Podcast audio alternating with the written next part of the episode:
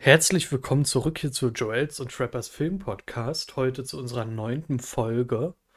Und bevor wir mit dem Thema anfangen, Joel, Hi. was hast du die letzten Tage geguckt? Äh, das ist total witzig. Ich habe gestern auf Netflix Wanted gesehen mit Morgan Freeman, James McAvoy und Angelina Jolie. Mhm. Ein Film, den ich, schon, den ich schon vor ganz langer Zeit gesehen habe. Einmal, als ich kleiner war. Da wusste ich damals aber auch noch nicht, wie brutal der war, weil ich es nicht eingeschätzen konnte. Und wenn ich ihn heute gucke, denke ich mir nur so, what the fuck, was hast du gesehen, als du sieben, acht Jahre alt warst, als der im Fernsehen lief? Wo ich Ja, dachte, aber da sieht man ja Filme auch noch anders. Also, ähm, wenn ich Also, bedenke, der von. ist ab 18. Mhm. Der ist ab 18 und ich wusste das nicht. Das ist total krass. Ach du Und Scheiße. du? Äh, du hast nur den geguckt, tatsächlich? Nicht viele. Eigentlich ist das der Hm, größte, das Okay. größte Beispiel. Und Oh, nicht vergessen, ich habe die Verfilmungen von Dan Browns Roman geguckt. Also Sakrileg, Inferno, achso, achso, diese drei, die, die drei, diese Illuminati-Trilogie. Ähm, Genau, also ich habe die waren gut. ich habe, also ich habe jetzt fünf Filme hier auf der Liste und der erste Film ist wirklich belangloser Schrott. Also ich kann es nicht netter formulieren. Und zwar ist es der Film Battleship. Das ist die Verfilmung des Brettspiels Schiffe versenken. Ist der nicht mit Rihanna? Ja, mit Rihanna, Liam Neeson und das ist ein brutal Oh, schlechter Film. Also die Effekte sind okay, das war's aber. Das ist das einzige Gute am Film, dass die Effekte gut aussehen. Also du es ist Scheiße. belangloser Schrott. Ähm, dann wahrscheinlich der beste Film von Paul W.S. Anderson und zwar Event Horizon. Ich wusste gar nicht erst, dass der ein Film von ihm ist. Ich finde den Film richtig gut. Äh, Event Horizon, das ist so ein Science-Fiction-Film. Ähm, da geht es um, um Raumschiff, was Event Horizon heißt, was vermisst wird und die schicken halt ein Rettungsteam hin. Da machen auch, ähm, boah, fuck, ähm, Sam Neill und so, also Sam Neill ist unter anderem dabei. Und er ist halt der Wissenschaftler, der das Schiff dieses entwickelt hat. Und es hat halt so einen modernen An Antrieb. Und dieses Schiff ist halt mit der Fahrt des Antriebs, hat es eine Dimension geöffnet, ähm, die ein Tor zur Hölle geöffnet hat. Und das Schiff war dann halt in der Hölle. Und dadurch ist die, ist die Crew halt wahnsinnig geworden und da hat dann getan, was man halt in der Hölle halt so macht. Genau. Ähm, dann Apropos, ja, ja. ich muss gerade an was denken. Also das erinnert mich gerade an unser Hauptthema. Ja, ja. Ähm, Menschen verändern. dann habe ich Netflix-Filmen noch mal eine Chance gegeben, weil meistens finde ich Filme von Netflix nicht so gut, wie sie sein könnten. Ähm, ich habe ähm, äh, erst, erst Operation Finale gesehen. Nee. Weißt, we- kennst du den? Hab davon gesehen und hab gesehen, dass der auf Netflix ist, habe ich aber nicht gesehen. Also es ist ja ein Netflix Original und der Film ist richtig gut. Ähm, da geht es halt um die Ergreifung von Adolf Eichmann, der ja den Holocaust mit organisiert hat. Und dann habe ich Jadotville gesehen. Oder Jadotville, keine Ahnung. Das, der ist auch von Netflix ein Original. Und da geht es um,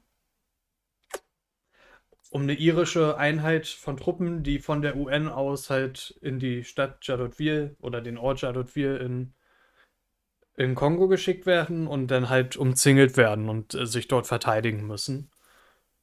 Und heute habe ich den chinesischen Film The 800 gesehen. Er wird als der Film des Jahres 2020, be der beste Film des Jahres 2020 beworben. Umsatztechnisch stimmt das sogar und ich finde den auch gar nicht so schlecht. Über, aber über den werden wir heute reden, weil es ist ein Kriegsfilm und das heutige Thema sind Kriegsfilme. Und nach fast Kriegsfilme. fünf Minuten haben wir das Thema endlich auch mal gefunden. Ja. Genau, wir wollen nämlich heute über Kriegsfilme reden. Was für uns erstmal einen guten Kriegsfilm ausmacht, das wollen wir besprechen, diskutieren, ob wir uns Ja. dazu stimmen und dann positive Beispiele und weil's, falls wir welche finden, Negativbeispiele. Ich kann jetzt schon mal Spoiler vorab verraten, wir beide haben mindestens einen Film auf der negativen Liste wahrscheinlich, der der gleiche ist. Und da würde ich dich erstmal fragen, was sind für dich gute Filme, gute Kriegsfilme? Was macht das für dich aus? Kriegsfilme, gute Kriegsfilme müssen für mich, müssen mich in den Band ziehen, müssen mich teilweise erschrecken, fürchten und mir klar machen, Krieg ist nicht gut, um es auszudrücken. Vor allem haben wir sehr viel über den Zweiten Weltkrieg, aber auch welche über den Vietnamkrieg in letzter Zeit gesehen oder auch aus dem Ersten Weltkrieg. Ja, und das, genau. Die können meinen, also es können Kamerabilder sein, es können die Brutalität sein, es könnte eine eigene Geschichte sein. Über einen Film reden wir später vielleicht noch. Auf jeden Fall, es muss eine Geschichte sein, die mich kriegt, die mich vielleicht irgendwo fasziniert, aber auch total erschreckt auch irgendwo und total sagt, nein, sowas will ich nicht erleben. Und sie müssen einfach furchteinflößend sein auf ihre Weise. Meinetwegen auch sehr brutal, blutig und einfach wirklich, wie ich schon öfter gesagt habe, jetzt gerade erschreckend, eindringlich und einfach wirklich auch irgendwo fasziniert. Oder fasziniert sein. Mhm, das stimmt auch. Also ich finde, Spannung ist sehr wichtig. Auch diese Grausamkeit des Krieges sollte man immer aufzeigen können. Ich finde, ein Kriegsfilm sollte aber, wenn es ein guter Kriegsfilm sein will, genauso gut als Antikriegsfilm funktionieren können. Okay. Also, dass du halt sagen kannst, der zeigt mir, also der zeigt mir von der Moral des Films so, dass er genauso gut als Antikriegsfilm funktioniert. Und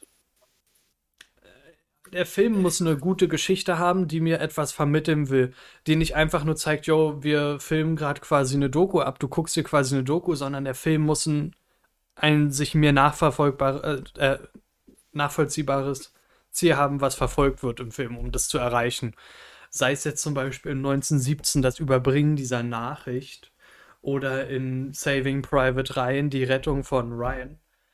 So eine Sachen. Und jetzt, ähm, das, äh, es gibt ja auch Kriegsfilme, die dann halt einfach nur stumpf die Action zeigen wollen. Ähm, ja. Genau, und ich muss auch sagen, ein Kriegsfilm sollte nicht zu viel Pathos haben. Also etwas Patriotismus, Glorifizierung und Vaterlandsliebe ist in so einem Kriegsfilm und gerade wenn er in den Weltkriegen spielt, gerade in der Zeit gar nicht mal so schlecht, weil ähm, dann ist, dann ist es okay. Also zumindest wenn der Film aus Amerika oder so kommt, wenn es keine deutsche Produktion ist und aus deutscher Sicht spielt, dann soll es vielleicht nicht zu viel Vaterlandsliebe haben. ähm, wobei, doch, um es logisch darzustellen, also wenn in dem Film halt gesagt wird, ja, unser Vaterland, dann ist es realistisch. Also wenn es dem Realismus der Zeit dient, ist diese Vaterlandsliebe okay.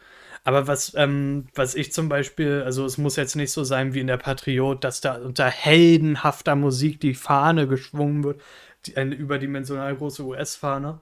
Ähm, also man sollte mit dem ähm, Pathos nicht zu doll eskalieren, zur logischen und historisch korrekten Darstellung, aber das ist halt auch so eine Sache bei Kriegsfilmen, finde ich.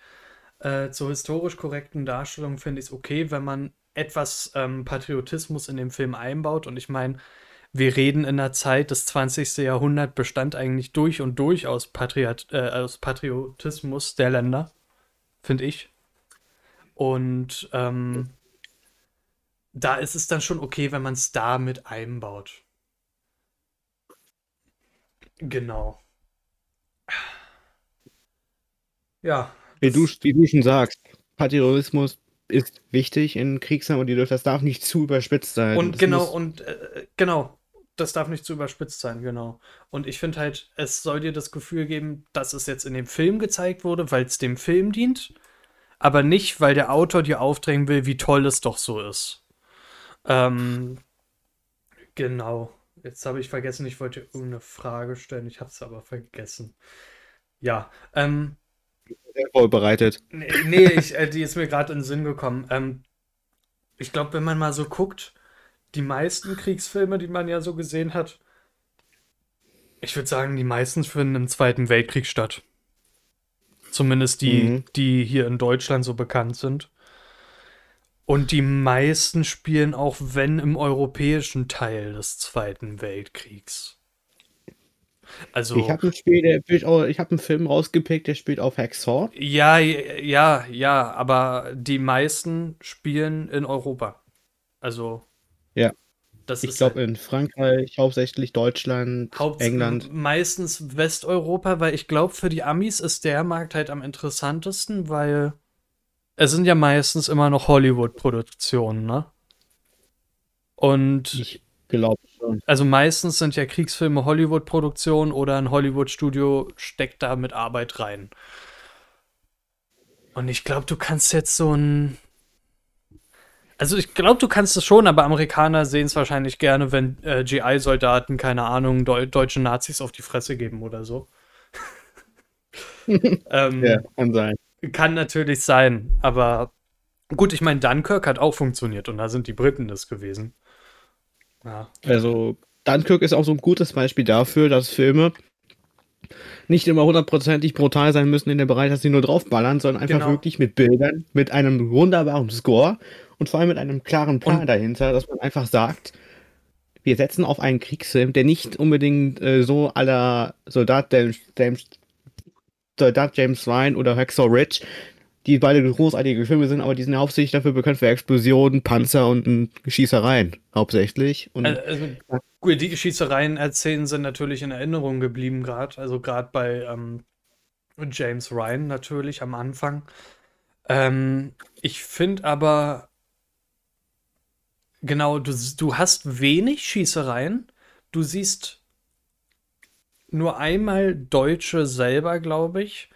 Und das ist am Ende, als ähm, der Pilot gefangen genommen wird. Und ja. Sonst, Stimmt. sonst siehst du da keinen. Und der, der, kommt mit relativ wenig Gewalt, relativ wenig Schüssen und so weiter aus. Ähm, das, also, das, das ist ein gutes Beispiel, wie halt so ein Kriegsfilm auch funktionieren kann. Genau. Ähm, ich habe die Frage wiedergefunden. Und zwar, weil ich Ja. ja Realismus angesprochen habe. Wie wichtig ist dir der Realismus in Kriegsfilmen? Also, wir, äh, wir, wir müssen ja bedenken, wir reden immer noch von Unterhaltungsmedium. Kino dient ja hauptsächlich, oder Filme generell dienen ja hauptsächlich zur Unterhaltung. Ich mache mir jetzt nicht, ich meine, ich gucke jetzt auch nicht Fast and Furious, weil ich realistische Verhältnisse von Autos gucken will. Ich gucke jetzt nicht Star Wars, weil ich physikalisch genau gucken will, wie ein Raumschiff funktioniert. Mir ist schon klar, dass es jetzt dagegen verstößt. Aber wie siehst du es beim Kriegsfilm? Ich meine, die nehmen sich ja schon die Thematik raus, nicht nur ein Actionfilm zu sein, sondern ein richtiger Kriegsfilm. Ob sie historisch 100% korrekt sein müssen oder für die Handlung der für die Handlung etwas auflockern dürfen. Wie siehst du das? Ich glaube, auflockern ist nicht schlecht, solange man das Haupt, den Hauptkern niemals vergisst. Ich muss Ja. das Gefühl haben, Krieg ist nicht gut. Scheiße, auf gut Deutsch. Ich muss das Gefühl haben, ein Krieg erschreckt mich. Ein Krieg äh, jagt mir die Angst ein, dass ich wieder sowas nie erleben will. Und wenn es aber so funktioniert, kann man ruhig, meiner Meinung nach, ein bisschen äh, von der wahren Geschichte abweichen. Aber das muss trotzdem, das Hauptthema muss immer noch der Hauptkern sein. Das heißt, zum Beispiel in Glorious Bastards, wichtiges Beispiel, oder großes Beispiel in dem Film, wird sehr viel abgewichen von der Hauptgeschichte. Das ja so ein eigenes Märchen ist, mehr oder weniger, von Quentin Tarantino. Ja, der, der, ja, genau, der ist auch gar nicht mehr so richtig Kriegsfilm in die Ja. Richtung. Hat eigentlich gar nichts mit dem äh, Krieg selber zu tun, aber das ist ein Film, der die Geschichte in seiner Weise erzählt und sagt ganz klar, Krieg ist scheiße, die Nazis sind böse Menschen, um es harmlos auszudrücken, sind halt wirklich so, die äh, sind halt wirklich Juden, die sich rächen und das, ich glaube, es gab, glaube ich, eine Gruppe, die sich da irgendwie eingesetzt hat, aber der hat eben in seiner Weise die Geschichte erzählt. Und Ja, aber man hat nie das Hauptthema verloren. Man wollte Adolf Hitler umbringen. Und ich, der ist am Ende des Tages, kann man sich darüber streiten, aber ich persönlich, man hat aus diesem Film sehr viel Gutes gemacht und das ist meine, einer meiner persönlichen großen Filme seiner Seite von Quentin Tarantino. mhm. Und ich finde, er macht einfach seinen Job großartig. Einfach weil dieser Film ist diesen Krieg, den Zweiten Weltkrieg teilweise so brutal, so heftig und vor allem die Figuren so unglaublich intelligent geschrieben hat. Vor allem die Ge Figur um Christoph Waltz. Ich glaube, du stimmst mir zu, wenn du mir sagst, Christoph Waltz ist in diesem Film der beste Mann. Einfach weil der Typ einen Charakter spielt, der hochgradig intelligent ist. Drei Sprachen spricht, wenn man den im Deutsch oder im Englischen guckt. Das heißt, im Englisch, der spricht in Original Englisch, Französisch und Italienisch, Mhm. glaube ich. Und im Deutschen eben Deutsch, Französisch, Italienisch etc. Es ist jemand, der, dem ist, der einfach das taktische Bild eines rassistischen, bösen SS-Anführer zeigt. Und, und das ist das, was könnte Tarantino in diesem Film so ausmacht, einfach weil, du, weil, der, weil er wirklich aus seiner eigenen Art sagt, Krieg ist scheiße. Und dann hast du aber auch andere Filme wie einen äh, Schindlers Liste von Steven Spielberg. Anderes Beispiel zum Thema, ich glaube, Abweichung ist jetzt untertrieben, aber er ist im Grunde genauso wie Glorious Bastards, nur ganz anders. Der erzählt wahre Geschichte. Aber ich weiß jetzt nicht hundertprozentig, ob das so war, wie der es da erzählt hat, aber der ist genauso intensiv und der macht mir so viel Freude. Aber nochmal mit deiner Frage zurückzukommen, Realismus ist wichtig, aber man kann auch von der, Geschichte ab, von der Geschichte abweichen, wenn man dem Kern niemals aus den Augen verliert. Ja, also das finde ich zum Beispiel, also das, ich finde halt auch, das Haupt, Hauptziel einer Story sollte immer noch im Fokus bleiben. Also du kannst jetzt nicht einen Kriegsfilm machen und sagen am Ende, yo, äh, die Deutschen gewinnen jetzt den Krieg. Es sei denn, du, du willst halt so ein Szenario wie ähm, äh, The Man in the High Castle machen diese Serie. Dann ist es okay, aber du kannst jetzt nicht einfach so ein Szenario aufbrechen, wenn du einen realistischen Kriegsfilm machen willst. Ähm, ich finde, so kleine Nebenhandlungen kann man jetzt, äh, kann man zugunsten der Story ähm, dann streichen oder so oder weiter ausbauen, wichtiger machen, als sie sind, wenn es der Story des Films dient. Aber an sich finde ich Realismus schon wichtig in so einem Film. Also zumindest nachvollziehen können, ah, die Leute, die da im Film erwähnt werden, die hat es in echt auch gegeben. Die haben auch in echt an dieser Schlacht gekämpft. Oder so. Genau. Und, ähm, aber er muss, es muss jetzt, also ganz ehrlich, wenn ich Realismus haben will, dann gucke ich mir eine Doku über die jeweilige Schlacht an. Es darf schon ein bisschen abweichen, weil wir gucken immer noch eine Sache, die unterhalten soll da sollte Realismus nicht an erster Stelle stehen. Er ist meiner Meinung nach wichtig, aber es ist, sollte vielleicht zweite oder dritte Stelle sein. Genau. Ähm, weil, klar, man, man will Kriegsfilme haben, die so genau wie möglich sind und sowas genauso wie möglich darstellen. Deswegen finde ich auch 1917 zum Beispiel gut als Beispiel, weil 1917 gezeigt hat, wie hochmodern diese deutschen Schützengräben im Vergleich zu diesen britischen Schützengräben waren teilweise, dass die Deutschen wirklich da so ähm, mit, mit Steinen und so mit Beton ausgebaute Schützengräben hatten teilweise. Und kennst ja die von den Alliierten da, was man in dem Film immer sieht, da die mit den Holz abgedeckten. Also klar hatten die Deutschen auch nur mit Holz abgedeckt, aber das hast du ja 1917 gesehen, wie das da, wie das so eine massive Festung war, die da ausgebaut war schon. Ähm, genau sowas. Oder zum Beispiel James Ryan am Anfang der D-Day, der ist ja auch sehr verkürzt, sagen wir mal. Aber das finde ich zum Beispiel auch okay, weil du kannst ja jetzt nicht zwei Stunden lang die Landung an der Dom Normandie zeigen. Deswegen ist es okay, dass man das da so runterkürzt. Da habe ich dann kein Problem mit. Das ist schon okay. Ähm,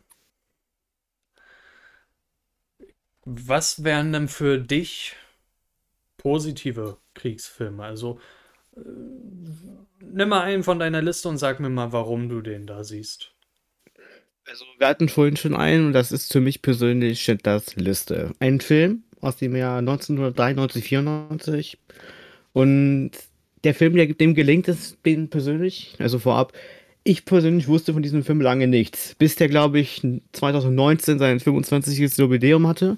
Mhm. Und ich persönlich den Trailer zu diesem Film gesehen habe, da habe ich erst das erste Mal von Schindlers Liste was gehört und auch vorab viel gelesen. Und ich glaube, vor einem Jahr habe ich ihn das erste Mal gesehen und das ist ein Film, der mich nachträglich richtig beeinflusst hat. Einfach auf meine Einstellung zum Leben irgendwo.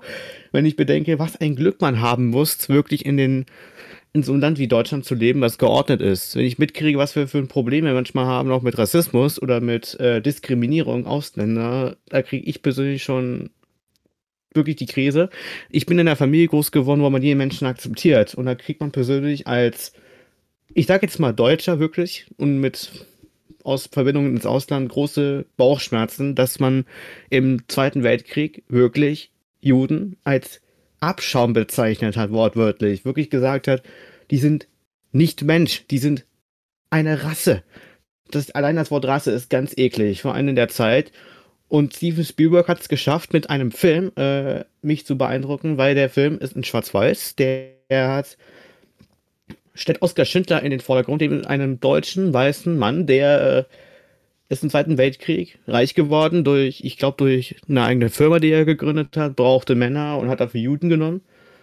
Ich sozusagen 16 und 1600 Män Männer oder Frauen, die Juden waren, hat er für sich arbeiten lassen und genau die hat er am Ende auch vor dem Tod bewahrt, mehr oder weniger, und ist so zum Helden aufgestiegen. Und diese Geschichte hat mich richtig gekriegt, weil es zieht, weil es nicht gezeigt es gab auch noch vernünftige Menschen im Zweiten Weltkrieg, die versucht haben, was zu verändern und es auch geschafft haben, mehr oder weniger. Und der Zweite Weltkrieg ist heftig, nicht nur wegen der ganzen Zerstörung und Chaos, sondern eben auch, weil es diese Geschichte gab im Hintergrund, dass die Juden gejagt wurden, teilweise ins KZ-Lager gebracht wurden und das hat man so intensiv gezeigt. Ich habe selten einen Film gesehen, bis gar nicht, der mir so gesagt hat, yo, du brauchst nicht nur Panzer, Explosionen und Schießereien, sondern du kannst auch einen Film zeigen, der dir so zeigt, wie Krieg auch sein kann, nämlich gefühlsam, heftig, emotional und auch einfach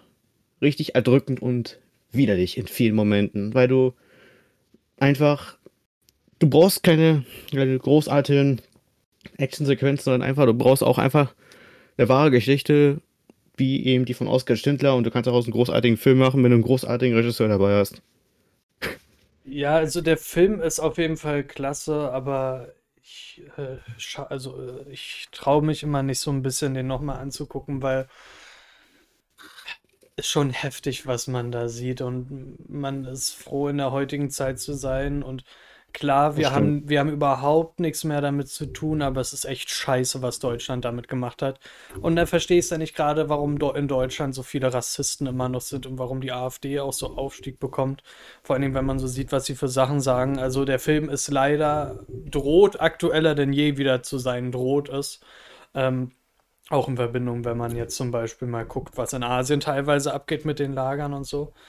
Ähm, aber ich würde den Film gar nicht mal als Kriegsfilm, sondern eher als Drama einstempeln. Also klar, er, jetzt, er spielt im Zweiten Weltkrieg, er thematisiert äh, eine der schlimmsten Handlungen des Krieges, und zwar den Holocaust, und zeigt hier auch einen der größten Helden, Oskar Schindler, der halt versucht hat, so viele wie möglich dann zu retten. Und der Film ist genial gemacht, aber ich würde ihn tatsächlich eher als Drama einordnen. Aber passt irgendwie halt da durch die Thematik trotzdem mit rein, weil es ja trotzdem ein wichtiger Teil des Krieges war. Also ist ja auch ähm, drin. Ja, ja, und ähm, es ist ein erschreckender Film. Man muss schon die Kraft haben, den zu gucken. Also der ist wirklich ja. erschreckend ekelhaft auf eine gewisse Art und Weise. Er ist unfassbar gut, aber halt auch erschreckend ekelhaft und ähm, sollte, aber man sollte den mindestens einmal geguckt haben das, das ist ein Film, der sollte gerade in Deutschland Pflichtprogramm sein, finde ich.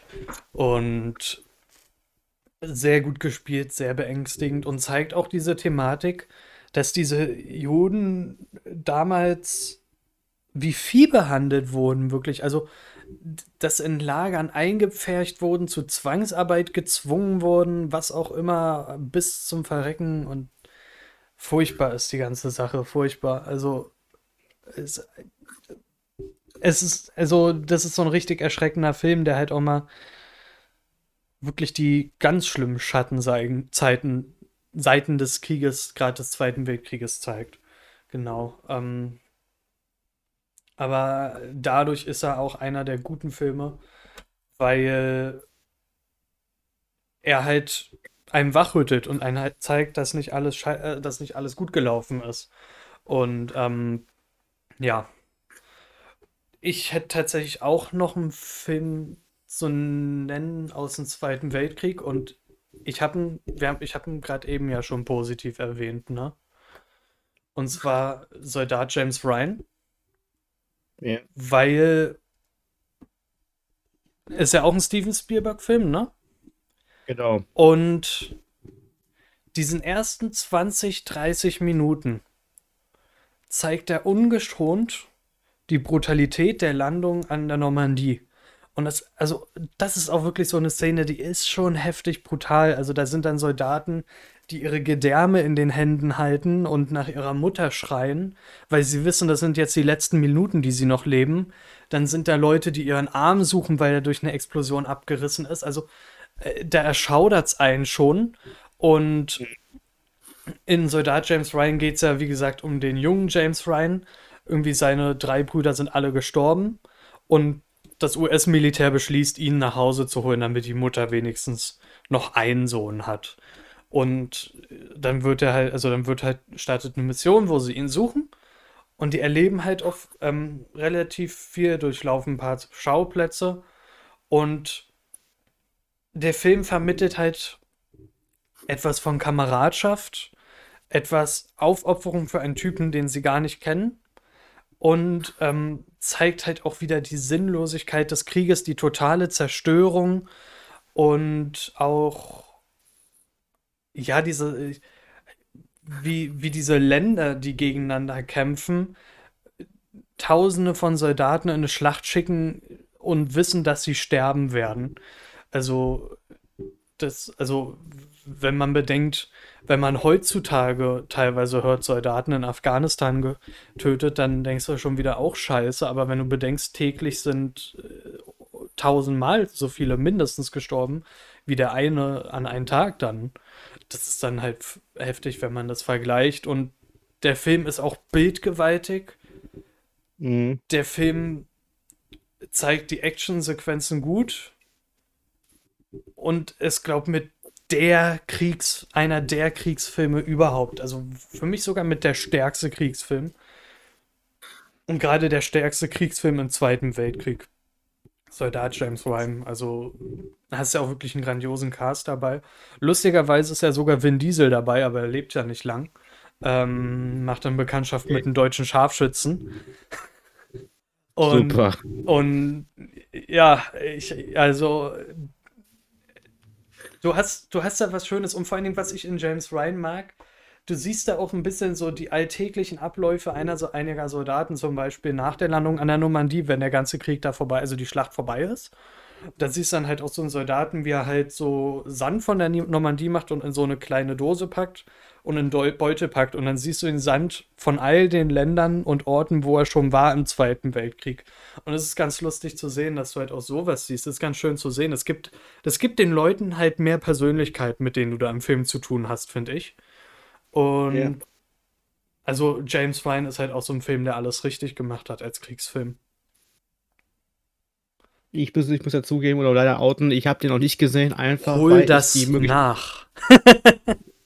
Will ich auch, aber ich habe bisher nicht die Chance gehabt, weil ich keine Amazon Prime habe, leider. Was mich total nervt irgendwo, aber ich mache es auf jeden Fall. Das muss ich auch irgendwie machen, wenn meine Mom nicht da ist, einfach weil sie dich sowas nicht angucken will oder kann, wenn sie, ich allein die Tatsache schon, dass sie es irgendwie gehört, verschafft ihr ein ganz ekliges Gefühl und deshalb möchte ich es nicht tun, während sie daneben sitzt. Ja. Irgendwie. Wenn sie, an, wenn sie in ihrem in Wohnzimmer ihre Sachen guckt und ich daneben an James, James Ryan gucken würde, kriegt sie bald einen Anfall vor Schrecken. Aber das ist ein ganz anderes Thema. Ich glaube, ich kann aber trotzdem sehr gut nachempfinden, was du sagst. Das ist ein, ich habe sehr viel, ich habe genug Bilder, ich habe Bilder gesehen und die haben mich auch schon erschrocken. Dann möchte ich mal wissen, wie der Film mich kriegt. Aber das stimmt schon alles, was du so sagst. Das ist ein richtig starker Film. Vor allem habe ich sehr viel ja. gelesen drüber. Meisterwerk sei richtig viele Film, Filmpreise gewonnen. Verdient alle. Tom Hanks, ist, Tom Hanks spielt ja in diesem Film ja auch eine große Rolle. Der genau, er ist ja der Captain dieser Einheit. Er ist der Captain, der sie quasi alle anführt. Und hm, ich glaube, Tom Hanks war auch noch vor zwei Jahren irgendwie in einem anderen Krieg so mit dabei mit Greyhound irgendwie, aber oh, den habe ich, hab ich immer noch nicht geguckt. ich auch nicht. Ähm, ja, und äh, was, was ich äh, in James Ryan, da ist doch so eine Szene, die ist an sich richtig böse, aber irgendwie ein bisschen amüsant. Da kriegt halt ein Ami einen Kopfschuss gegen seinen Helm und der, die Kugel prallt ab. Und er nimmt den Helm ab und freut sich. Und genau in dem Moment, wo er den Helm abnimmt, kriegt er nochmal genau einen Kopfschuss an dieselbe Stelle. Oh. Also, oh ist schon ein bisschen so. Also, gut, James Ryan hat auch eine Szene, die ich ein bisschen äh, finde, so. Da haben wir wieder dieses, um unterhalten zu sein, wird überdramatisiert zum Beispiel dieses Scharfschützen-Duell. Sie haben Scharfschützen und wollen, also der, und dann ist da dieser deutsche Scharfschütze, der sie einmal festhält. Und der amerikanische Scharfschütze schießt den deutschen Scharfschützen halt ab, aber schießt genau durch das Fernrohr des Deutschen, also durch das Visier des deutschen Scharfschützen oh. durch. Ich meine, es ist jetzt nicht sonderlich realistisch, dass das geht, aber zur Unterhaltung des Films dient es natürlich hier schon. Da ist es dann okay und äh, die Szene sah schon gut aus, muss man sagen. Aber im Großen und Ganzen ist der Film richtig gut gelungen und ja, ich würde tatsächlich halt auch wirklich sagen, hält sich meistens korrekt so an die Daten. Also auch dieses, also dieses, dieses Angsterfüllte vor den deutschen Waffen, die ja, die ja teilweise wirklich technisch überlegen waren, auch wenn man zum, auch wenn Deutschland zum Glück nicht so die, viele davon hatte. Wie zum Beispiel dieses, also da ist dann so eine Szene, wo ein MG42 auf einer Hügelstellung ist und die wollen das halt ausschalten und ein MG42 war halt die Hölle so für Soldaten, weil das massiv schnell geschossen hat. Ja, also der Film zeigt da wirklich die Brutalität des Krieges auf eine erschreckende Art und Weise. Gut, dann würde ich sagen, kommen wir zu deinem nächsten Film. Ich habe noch einen Film im Kopf, der mir persönlich auch, so wie bei dir James Ryan, sehr heftig war. Bremen über Hacksaw Ridge. Den habe ich auch schon von angesprochen, kurz mit, dass wir noch einen Film haben, wo die Amerikaner auf Hacksaw gekämpft haben gegen die Japaner. Und der Film erzählt von, erzählt eigentlich die Heldengeschichte von äh, Desmond D. Doss, einem Mann aus Louisiana, glaube ich, der der nach einem Vorfall mit seinem Vater nicht zur Waffe greifen will. Nicht mehr, nie wieder. Hat zu Gott gefleht, hat gesagt, gebetet und hat gesagt, ich möchte nicht mehr zur Waffe greifen. Möchte aber dennoch seinem Land dienen als Sanitäter und möchte Leben retten, statt sie zu nehmen. Und anfangs nimmt man ihn das übel. Das heißt, man stempelt ihn ab als jemand, der seine Leute nicht retten kann, weil er keine Waffe Hand hält. Aber dann gelingt es ihm trotzdem, eine Ausbildung zu machen zum Sanitäter. Und dann geht er in den Krieg mit, den, mit dem Ziel, Menschen zu retten. Und ihm gelingt es tatsächlich, in einem richtig heftigen und großartigen, blutigen Film von Mel Gibson, gelingt es dem Mann, 75 Menschen zu retten. Was auch die wahre Geschichte ist. Der hat 75 Menschen von dem Hügel da gerettet, die schon für tot erklärt worden sind von der Regierung. Und ja. am Ende des Tages kommt hier wirklich ein Film raus, der mich persönlich sehr, sehr richtig erschrocken hat, wirklich, weil der so richtig intensiv war, so richtig brutal und so, so, widerlich, so richtig widerlich, wie du schon sagst. Es gibt in Soldat James 200 mehr Bilder, wo Leute ihre Gedärme in der Hand halten. Und das ist bei, ich glaube, bei Hexer Rich nicht viel anders. Dort siehst du Explosionen, die bald Körperteile zerfetzen, Menschen, die bald explodieren. Oder gibt es eine bestimmte Szene, da nutzt äh, Desmond oder so, glaube ich, einem Japaner zur Abdeckung einer Granate. Das ist auch so. Oh, so eingeprägt, ja. wirklich einprägsam. Das ist so heftig und so, oh, ich will es nicht in Worte fassen, weil es mir jetzt so widerlich rüberkommt, aber genau das macht diesen Film so stark, weil er eben so ist, er ist eindringlich, der bleibt im Kopf, wenn du an Kriegsfilme denkst, denkst du automatisch auch an ihn. Mhm. Und eigentlich, das ist ja auch offiziell eine Heldengeschichte und da hast du am Ende ja auch noch ein paar Interviews von Leuten, die es überlebt haben, dank ihm und mhm. auch ein mhm. Interview von ihm aus dem Jahr 2003, bevor er gestorben ist. Und das ist halt wirklich ein Film, der unter die Haut geht, auch ein bisschen Hintergrundgeschichte von Desmond selber hat und mir persönlich, der muss einfach hier genannt werden, weil es einfach jemand ein Film ist über einen Mann, der nicht zur Waffe gegriffen und trotzdem ein Held war, für die Amerikaner zumindest im Zweiten Weltkrieg. Ja, ja, also kann ich komplett nachvollziehen. Der Film ist auch echt gut. Was mich nur so ein bisschen da ankotzt, ist so ein bisschen dieses. Also ich habe ja schon Angst gehabt. Ich dachte mir so, oh Gott, Mel Gibson, was kommt da auf uns zu? Wird da jetzt zu viel Patriotismus und so drin kommen? Ich meine, wir haben mit der Patriot auch schon ein Beispiel gehabt, was ich kurz angeschnitten habe, was ja als Negativbeispiel gedient hat. Und ich muss sagen, lobenderweise sagen, es gibt nur eine Szene, die mich wirklich ankotzt und das ist das Ende, wo er auf dieser Trage vom Berg runtergefahren wird und wo er dann diesen Sonnenschein da sieht und Mel Gibson wieder seine religiöse Anspielung da macht und wo ich mir denke, ey, komm, nee, Junge, lass es. Aber ansonsten fand ich den Film auch echt bildgewaltig. Ähm, ich fand es schön, wie sie auch so eine ja, eine unbekannte Geschichte gezeigt haben, weil für uns Europäer äh, man behandelt den Pazifikkrieg kaum in Europa, weil bei uns wird halt nur der fast ausschließlich der Krieg auf, also der Zweite Weltkrieg auf europäischen Kontinent, auf dem europäischen Kontinent vorgestellt, weil, naja, wir halt der Aggressor in Europa waren. Und du hast hier halt einen Film, der halt auch im Zweiten Weltkrieg spielt, aber mit dem Aggressor Japan, japanisches Kaiserreich. Und der schafft es dann halt auch sehr gut, diese Story von DOS zu zeigen, die halt wirklich interessant ist. Und dass es ein Soldat geschafft hat, in der Zeit vom Kriegsgericht zu erreichen, ohne Waffe in, in die Schlacht zu ziehen. Und das, also das, das will man ja eigentlich gar nicht glauben, dass das Kriegsgericht denen zustimmt, aber es ist ja gewesen. Also super interessante Geschichte, lohnt sich auf jeden Fall. Und wie du schon gesagt hast, da, da sind halt auch gewaltige Bilder, die einem Kopf hängen.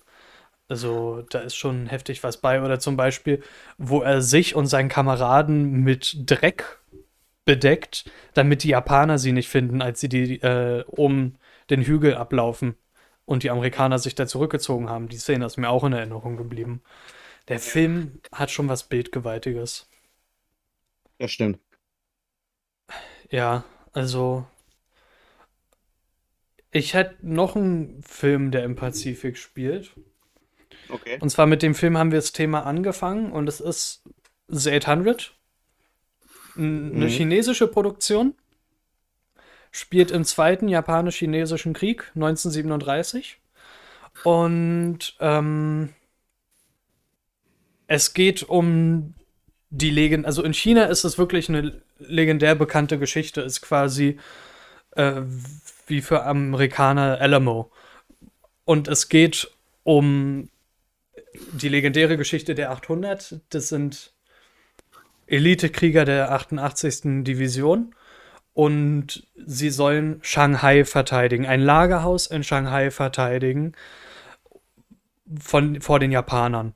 Und das Bizarre an der Sache ist, und das war halt, also das beruht auf wahren Geschichten auch, und das Bizarre an der ganzen Geschichte ist, Shanghai war durch den Fluss in zwei Teile aufgeteilt und ist es ja immer noch.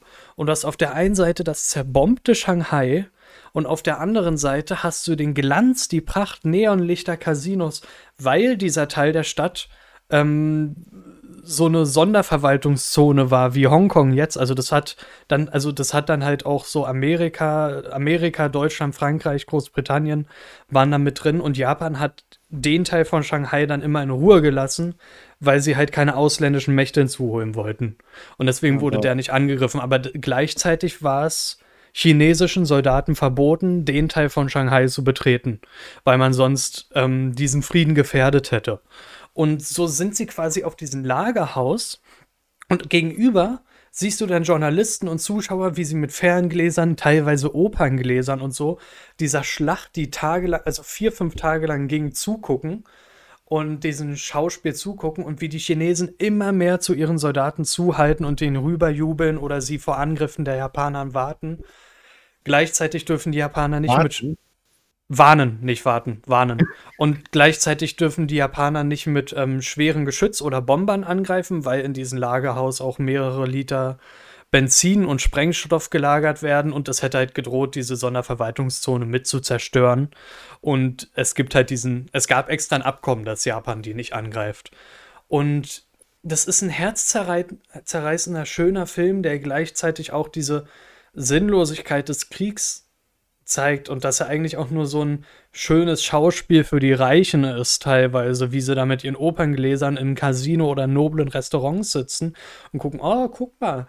Und ähm, du hast dann auch eine Szene, also der Film hat auch sehr viel mit Nationalstolz zu tun, aber was ich interessant finde, der Film kommt aus China. Er wurde in China gezeigt, er kam durch chinesische Kontrollbehörden. Und China hat es ja immer ein bisschen mit so, hm, Politik, Taiwan, gibt's alles nicht, ne? Ja. Die, die Fahne, die sie dann in dem Film hissen, was dann halt der Patri patriotische Moment des Films ist, wo sie ihre eigene Fahne auf den Dach stellen, weil sie von der Sonderverwaltungszone rübergegeben wird. Da schmuggeln Leute die halt rüber und stellen sie aufs Dach. Und das ist halt eine Provokation für Japan. Und diese Fahne ist die alte Fahne Chinas, die die aktuelle Fahne Taiwans ist. Und das ist, also, das finde ich mutig, gerade dass China das auch zugelassen hat, hat mich erstaunt dann.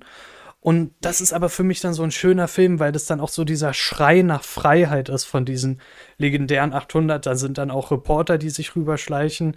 Und dann sagt erst der eine, ja, aber wir sind eigentlich nur 400. Und der Kommandant, nein, wir sind 800 halt, um die eigenen Chinesen, um den Chinesen Mut zu geben. Und deswegen gefällt mir der Film so.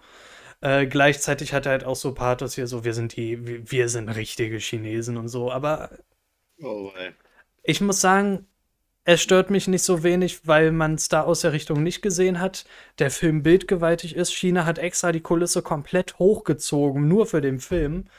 Und ähm, du hast den Pathos da halt nicht. Also der Pathos ist da halt wirklich, um den in dem Film zu zeigen, wie sie da wahrscheinlich gedacht haben, größtenteils. Und es mit der Fahne fand ich in dem Moment einfach nur ein mutiger Moment, um die Freiheit zu zeigen. Und da sind dann halt auch, also Japaner, die Selbstmordattentate machen, Chinesen, die Selbstmordattentate machen. Du hast ja beide Seiten, die bis in den Tod und drüber hinausgehen, um für ihr Land zu kämpfen. Und du hast dann auch so ein auf Aufeinandertreffen, wo der Kommandant der Japaner auf den Kommandant der Chinesen trifft. Der japanische Kommandant dann sagt, ja, ihre Männer haben gut gekämpft, aber es ist nicht mehr ein Land, es ist nicht mehr nur ein Krieg zwischen unseren beiden Ländern. Es ist als eine Schlacht der Ehre zwischen uns beiden. Und das stimmt. Ich meine, in den Ländern geht es sehr viel um Ehrgefühl und sowas. Und das, das ist schon, das ist schon echt gewaltiger Film. Den kann ich echt jedem empfehlen, mal zu gucken. Den gibt es leider nur zu leihen auf Netflix aktuell, äh, auf Amazon Prime aktuell, auf Netflix gibt es den, den gar nicht. Aber diese nee. 3 Euro, oder 4 Euro, die das sind, die lohnen sich komplett für diesen Film. Und was ich halt schön finde, du hast einen Film, in dem ja fast nur Asiaten mitspielen. Aber du hast es endlich mal, dass die Synchronsprecher nicht mit so einem verdammten Akzent sprechen. Ist das so schlimm? Es regt mich teilweise auf, dass. Oder du guckst einen Hollywood-Film, da ist ein Russe bei und auf einmal hat der Russe so einen komischen Akzent, als ob ich direkt nur so reden würde. Das kotzt oh. mich an. Stimmt, das war was. Mhm. Das kotzt mich an. Und deswegen finde ich es gut, dass sie da gesagt haben, jo, ohne Akzent wird hier gesynchronisiert und das finde ich gut. Weil, ähm, wenn es eine Komödie ist, die das Klischee beladen, überladen will, okay. Aber ich kann mir nicht einen ganzen Film geben, wie dann alle mit so einem Akzent so einen übertriebenen Akzent, den du in Hollywood teilweise auch hast, da sprechen. Und deswegen ja, finde ich es schön, dass sie einfach gesagt haben, jo, klar, machen wir so. Und ja, ähm, ja. das, also, und das ist halt für mich auch ein Be gewaltiges Beispiel gewesen, der Film. Ich fand den gut. Ich werde tatsächlich, meine nächste Kritik werde ich auch zu 800 tatsächlich machen, dem Film. Mhm. Die wird ja noch vor unserer Folge raus. Also sie ist, genau, sie ist schon raus. Sie ist schon raus, wenn ihr das hier hört. Dann habt ihr schon die Kritik dazu gehört. Genau. ja. Gut. Hast du noch ein positives Beispiel? Sonst würde ich zu den negativen kommen. Wir hatten schon Dunkirk erwähnt, aber den haben wir schon äh, behandelt, deshalb würde ich sagen. Ja, Dunkirk, Dunkirk würde ich erwähnen, aber wir haben schon durchgekaut. Also Dunkirk ist natürlich auch ein positives Beispiel. Oder würde ich sagen, da wir den schon behandelt haben und wir hatten auch schon. Ich hätte, wir hatten, ich hatten, wir hätten noch rein theoretisch zwei Filme gehabt, aber die haben wir beide schon behandelt am Anfang mit Inglourious Bastards und Dunkirk. Ja, gut, dann. Und das etc. haben wir alles schon behandelt. Von daher würde ich sagen, reden wir über negative Beispiele. Und ich lasse dir mal Midway. Ich habe lang genug über Emmerich geredet. Du darfst Midway machen. Ich persönlich muss ganz ehrlich sagen, ähm, Midway ist der einzige wirkliche Kriegsfilm, den ich gesehen habe, der mir nicht gefallen hat. Und ich, muss ich, ganz, ich muss ganz ehrlich sagen, ich bin von dem Film unterwältigt worden, als ich ihn gesehen habe damals. Und das ist auch ein sehr schönes Wort. Der Film hat mich unterwältigt. Das merke ich mir, Mann. Das be benutze ich für Ey. ein paar andere Rezensionen. Er hat mich unterwältigt. das muss ich, ich mir gleich mal aufschreiben. Ich will nicht schlechtes ich will es nicht übertreiben bei der Kritik, aber was soll ich sagen, ich Kopfschmerz, wenn ich diesen Film sehe, einfach weil er mich so wirklich unterwältigt, also, wortwörtlich, einfach weil ich von Anfang an denke, es ist ein Videospiel, den du Film gepackt hast, weil du hast Effekte, die könnten in einem Videospiel auftauchen und selbst ein Videospiel aller Uncharted oder GTA hat bessere Special Effects als der. Und ich finde es immer Selbst Free-to-Play-Spiele, die auch, also äh, bestes Beispiel, was ich benutze, ist World of Warships. Du hast ein Spiel, was mit Schlachtschiffen im Zweiten Weltkrieg zu tun hat und das sieht besser aus von den Effekten als der Film. Junge, come on, das ist Free-to-Play. Wie auch So. immer. Ronald Emmerich. Ich möchte nicht, ich möchte dich nochmal beleidigen, wie es schon öfter der Fall war. Fakt ist aber, du benutzt 75 Millionen Dollar, um äh, dir Leute an Bord zu holen, die in diesem Film mitspielen, kannst aber null in die Effekte setzen, gefühlt. Du, du hast genug Geld, um ein paar Millionen in die Effekte zu checken, aber es fühlt sich nicht so an. Du hast einen Monstercast beisammen. Ich glaube, angefangen äh, mit Ed Cry, Aaron Eckhart, den du ein paar Minuten siehst, Woody hast Woody Harrelson, Patrick Harrison. Wen hast du denn da noch alles? Oh Mann, das sind so viele gute Leute. Und vor Also- allem Rudy Harrison ist jemand, den ich unglaublich gern habe. Das ist jemand, den ich mittlerweile in mein Herz geschlossen habe. Also, Bis auf seine Rolle in 2012, Junge. Was war das? draußen keiner Patriot, oder? Nee, da war ja dieser Versch Hippie-Verschwörungstheoretiker am Yellowstone aber. Nationalpark. Wie auch immer. Ich Und- muss ganz ehrlich sagen, Und also, ich muss sagen, ich habe ja Midway nochmal jetzt geguckt, weil ich ja jetzt die Blu-ray äh, habe, tatsächlich äh, geschenkt bekommen habe. Und ich finde, also ich müsste meine Review überarbeiten, weil ich so voller Hass auf diesen Film war, als ich aus dem Kino kam. Du hast hier gerade zwei Stunden deines Lebens im Kino mit so einer Scheiße verschwendet. Und würde ich noch mal im Kino gucken, würde ich immer noch so denken. Aber so für zu Hause gucken auf dem Fernseher ist ja okay. Ich meine, du hast da schon ein paar coole Szenen mit bei, aber du erkennst halt immer, dass es ein Film ist und ähm, du kannst da nicht richtig abtauchen, weil die Computereffekte klar zu erkennen sind. Und äh, sorry, äh, Dick Best, also erstmal, äh, die Charaktere hat es alle wirklich gegeben, aber Dick Best hat eigentlich einen anderen Vornamen gehabt und er kann im Film gefühlt nichts anderes als nur Kaugummi kauen und coole Sprüche klopfen. Ja, okay, jetzt hätten wir wieder alt. Ganz Also er, ehrlich. er sitzt ja im Fl Er er sitzt ja in seinem Flugzeug immer. Junge, Also, ich würde kurz gesagt, der Typ ist austauschbar. Die besten Ja. Figuren sind Nebenfiguren. à la Patrick Wilson oder Woody Harrison, bei denen du ein bisschen Ansatz an Gefühl irgendwo entwickeln kannst. Aber das ist auch nur ein bisschen. Und, Und ich finde, bei Midway haben wir auch, Aaron Eckert ist ja bei, aber da haben wir China wieder als Negativbeispiel. Und zwar, weil Oh. Hollywood-Filme sich ja den chinesischen Markt nicht entgehen lassen wollen, packen sie gerne chinesische Geschichten mit in die Stories, in denen gezeigt wird, wie gemein Japan zu China war. Oder sie bringen Oh. chinesische Schauspieler mit ein und, und, und. Oder streichen Homosexualität aus dem Film, was auch immer möglich ist, um den Film in China zeigen zu können. oh je. Deshalb wurde diese Bomberstaffel eingeführt, weil sie in China notlanden, notlanden musste. Ich finde, ich hätte es interessant gefunden, hätte man die Story noch weiter ausgebaut, weil sie war wirklich interessant. Also ich habe kein Problem, dass man sie einführt. Aber bitte bau diese Story doch weiter aus, die ist doch interessant. Die ist doch wirklich interessant. Also daraus einen Film zu machen, das wäre interessant gewesen, so mit denen, wie er dann landet und so. Nur daraus. Also wie, wie, wie sie halt Tokio angreifen und dann in China notlanden und daraus einen Film machen. Das hätte ich interessant gefunden. So muss ich sagen, Angriff auf Pearl Harbor hatten wir da drin. Wir hatten schon einen Film über Pearl Harbor, glaub von Michael, war das Michael Bay, der den gemacht hat? Wie hieß der noch mal? Ähm, Pearl Harbor hieß der Film. Also wirklich wie der Hafen, der angegriffen wurde. Und ähm,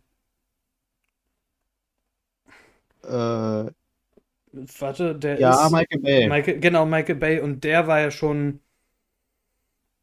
okay. Mehr auch nicht. Oha. Also. äh, äh, Vielleicht.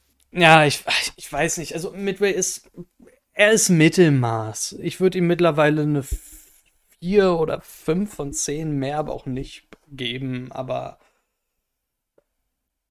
Ja. das Lustige ist, ich habe mir die Making-ofs dazu angeguckt. Und Ja. Emmerich wollte ihn schon länger machen, ungefähr 20 Jahre lang. Och nee. Ernsthaft? Und weißt du, was ihn dazu gebracht hat, den Film machen zu wollen? Sag's mir. Er hat eine Doku über den Pazifikkrieg geguckt und dachte, Mann, das will ich verfilmen. Und ich finde es eigentlich auch voll interessant, über Midway einen Film zu machen. Und ich finde es gut, wenn man eine Doku abfilmen will und halt ähm, spannend und unterhaltsam inszenieren will, damit Leute, die normalerweise nicht so Dokus gucken, auch sagen, ey komm, das interessiert mich jetzt. Und, äh, aber der Film ist halt an vielen Punkten gescheitert. Und Was ich ihn aber zugute halten muss, er zeigt genauso gut die Japaner. Es ist also die Japaner sind kein unsichtbarer böser Feind. Es werden auch die japanischen Absichten gezeigt. Das muss ich dem Film tatsächlich positiv aufzeigen. Also du hast ja auch am Anfang von Midway dieses Gespräch, was lange vor dem Krieg spielt, äh, wo Japaner nur gegen, wo Japan noch gegen China Krieg führt und sie gegen also sie zu Amerika sagen, wenn ihr uns quasi ähm, die Lieferung von Öl abschneidet, äh, dann sind wir dazu gezwungen, Krieg gegen euch zu führen. Wir haben dann keinen anderen Ausweg mehr. Und das war halt, also, das, das fand ich gut an dem Film, aber äh, das habe ich dann vermisst, dass es irgendwann verloren gegangen ist in One-Linern und schlechten CGI. Ich habe tatsächlich auch ein Negativbeispiel zu nennen. Es ist ein Film, den ich eigentlich mag. Und zwar ist es Fury Herz aus Stahl. Ich mag den Film eigentlich wirklich, er unterhält mich. Aber ja. der Film ist verdammt unrealistisch. Verdammt, verdammt unrealistisch. Es ist, es ist ein richtig unterhaltsamer Film. Brad Pitt, äh, Shia LaBeouf, Michael Pena, John Berntal und ähm, wie heißt denn der, der Norman spielt? Komm jetzt nicht auf den Schau. Ähm, aber die fünf harmonieren perfekt zusammen. Die passen gut zusammen. Aber gerade am Ende des Films sind sie irgendwie do durchgedreht im Drehbuch. Also erstmal vier Sherman-Panzer kämpfen gegen einen Tigerpanzer. Die Übermacht eines Tigerpanzers wird hierbei deutlich, aber das Unrealistische ist, der Tigerpanzer gibt sein Momentum auf und ähm, verlässt seine Stellung, was zum Sieg von deren Sherman geführt hat. Und es ist ja der einzige Sherman, der übrig geblieben ist. Und das ist das erste Unrealistische, wo ich mir denke, kein gescheiter Panzerfahrer hätte gesagt, ich gebe jetzt meinen taktischen Höhepunkt auf. Das ist das eine und das andere, was mich dann ankotzt. Sie, sie fahren am Ende dann auf so eine Bodenmine, wodurch der Panzer bewegungsunfähig wird, auf offener Straße. Und was mich dann dann ankotzt, ein 300 Mann starkes, wenn nicht sogar mehr Mann starkes Bataillon der Waffen-SS kommt auf sie zu. Sie entschließen sich halt so, jo, wir halten hier unsere Stellung und sie schaffen es zu fünft in einem Panzer, ähm, diesem Bataillon standzuhalten.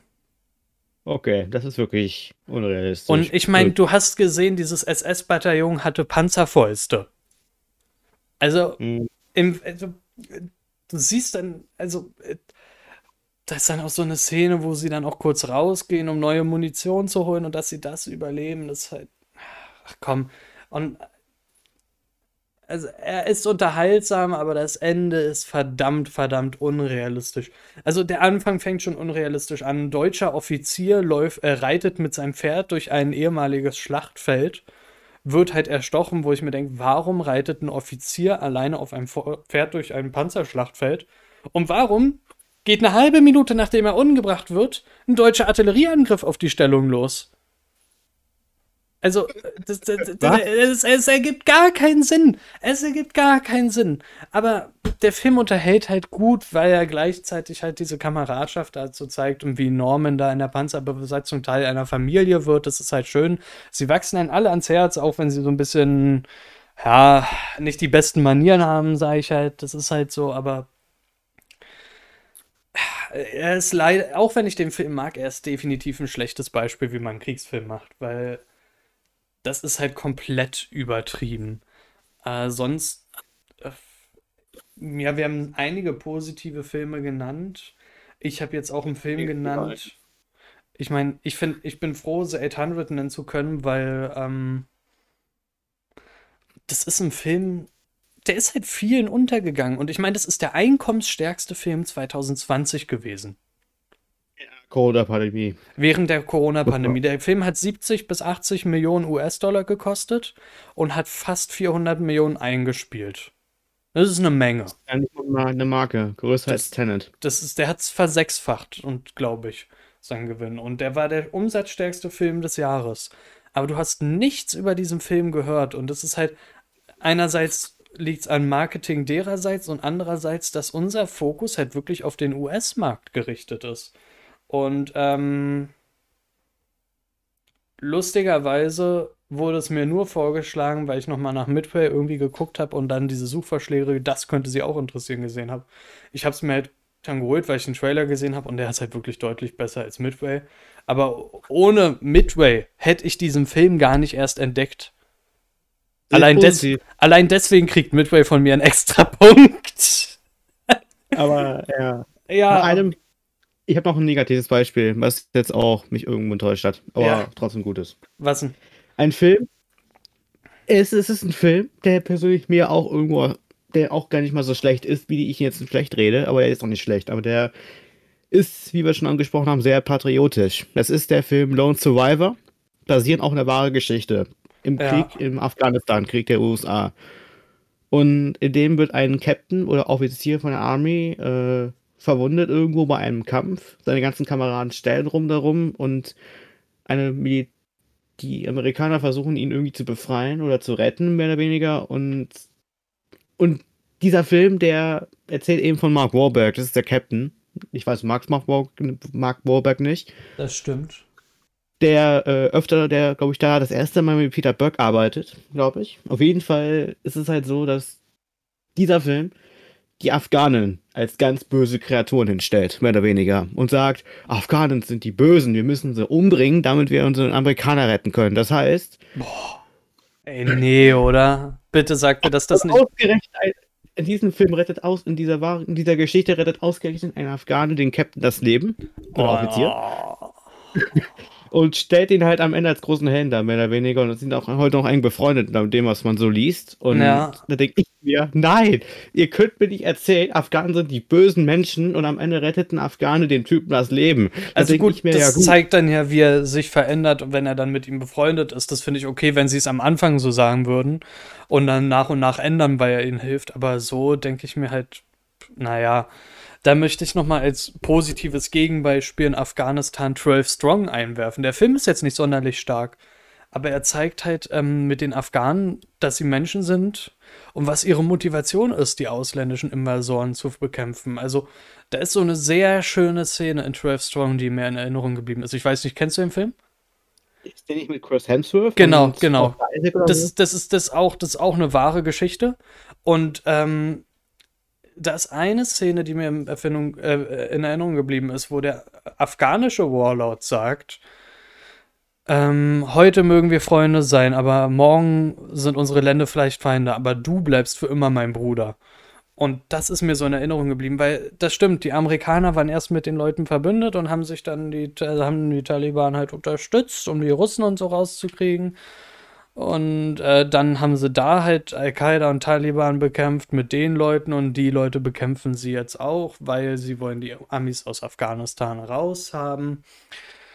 Es ist ein ewiges Hin und Her. In Afghanistan blicke ich gar nicht durch, was da abgeht, Alter. Ähm, also es ist lustig, wie da halt auch gesagt wird, dass Afghanistan ist der Friedhof der Supermächte und irgendwo stimmt es wahrscheinlich auch. Ähm, der Film ist bei Weitem kein genialer Film, deswegen habe ich ihn hier nicht genannt, aber er fällt mir gerade als positives Gegenbeispiel zu Lone Survivor ein. Weil er da so ein bisschen mehr so diese, ja, da, dass sie halt einfach nur ihre Heimat da haben, aufzeigt, genau. Und ja, ich würde sagen, wir haben für uns herausgefunden, guter Kriegsfilm macht halt aus, dass er halt nicht zu patriotisch ist, definitiv. Und Stimmt. Ähm, schon bei der Wahrheit bleiben sollte. Wir haben auch gute positive Beispiele genannt. Wir haben auch Negativbeispiele genannt und gesagt, warum. Ja. Tatsächlich, also, wir, wir, haben tatsächlich relativ wenig Negativbeispiele gefunden. Und äh, ich wollte eigentlich noch, wir haben jetzt uns halt ein bisschen schon verquatscht. Ich wollte eigentlich noch so positive Beispiele aus dem Vietnamkrieg ein, ein, ähm, mit erzählen. Ich schneide die einfach noch mal kurz an. Und zwar wären das Apocalypse Now und Full Metal Jacket gewesen. Zwei grandiose Filme. Und die ja auch so diese Sinnlosigkeit des Krieges zeigen und so dieses, wie man als junge Person aber vom Militär darauf gedreht wird, wie geil doch Krieg angeblich ist. Und ähm, äh, die wollte ich eigentlich noch mit nennen, habe es jetzt einfach zeitlich dann ausgelassen. Aber ich finde. Du hast Hauptmann vergessen ist ein Drama, kein Kriegsfilm. Der spielt zwar zur Zeit, aber ich nehme den eher als Drama oder okay. Ähm, es, es ist auch eher so ein Kammerspiel, der Hauptmann. Aber er ist definitiv ein guter Film. Abschließend bleibt mir halt zu sagen, du musst, wenn du einen Kriegsfilm hast, 100% Realismus ist halt nicht erforderlich, wie wir schon festgestellt haben. Ich meine, ich jetzt mal auch bei, das musst du zugeben, bei Hexor Ridge, das war schon ein bisschen übertrieben, wie sie dann Reihe in Reihe da auf die Japaner Reihe in Reihe marschiert sind da. Ähm, aber das, also 100% Realismus ist dafür nicht erforderlich, damit der Film unterhaltsam bleibt.